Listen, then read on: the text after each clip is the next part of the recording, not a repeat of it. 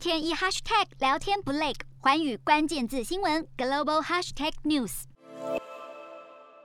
今年年初以来，土耳其央行在通膨窜升之际，依然持续降息，使得土耳其货币里拉从九月以来已经贬值将近百分之五十五，沦为全球最糟货币。当地物价飞涨，人民苦不堪言，却吸引邻国保加利亚和希腊的游客组团到土耳其大采购。不过二十号，土耳其政府宣布特别措施来挽救汇率，里拉写下数十年来最大升值幅度。一度从纪录低点一口气弹升百分之四十七。特别措施包括推出一项新计划，保护民众的储蓄，避免受到里拉汇率波动影响。土耳其总统在安卡拉主持内阁会议后表示，如果里拉兑换强势货币的跌幅超过银行承诺的利率，政府将补偿里拉存款人的损失。这些措施目标是舒缓散户投资人对美元的需求，并且终结里拉三个月来的动荡走势，瞄准新南向商机，剖析东南亚发展。我是主播叶思敏，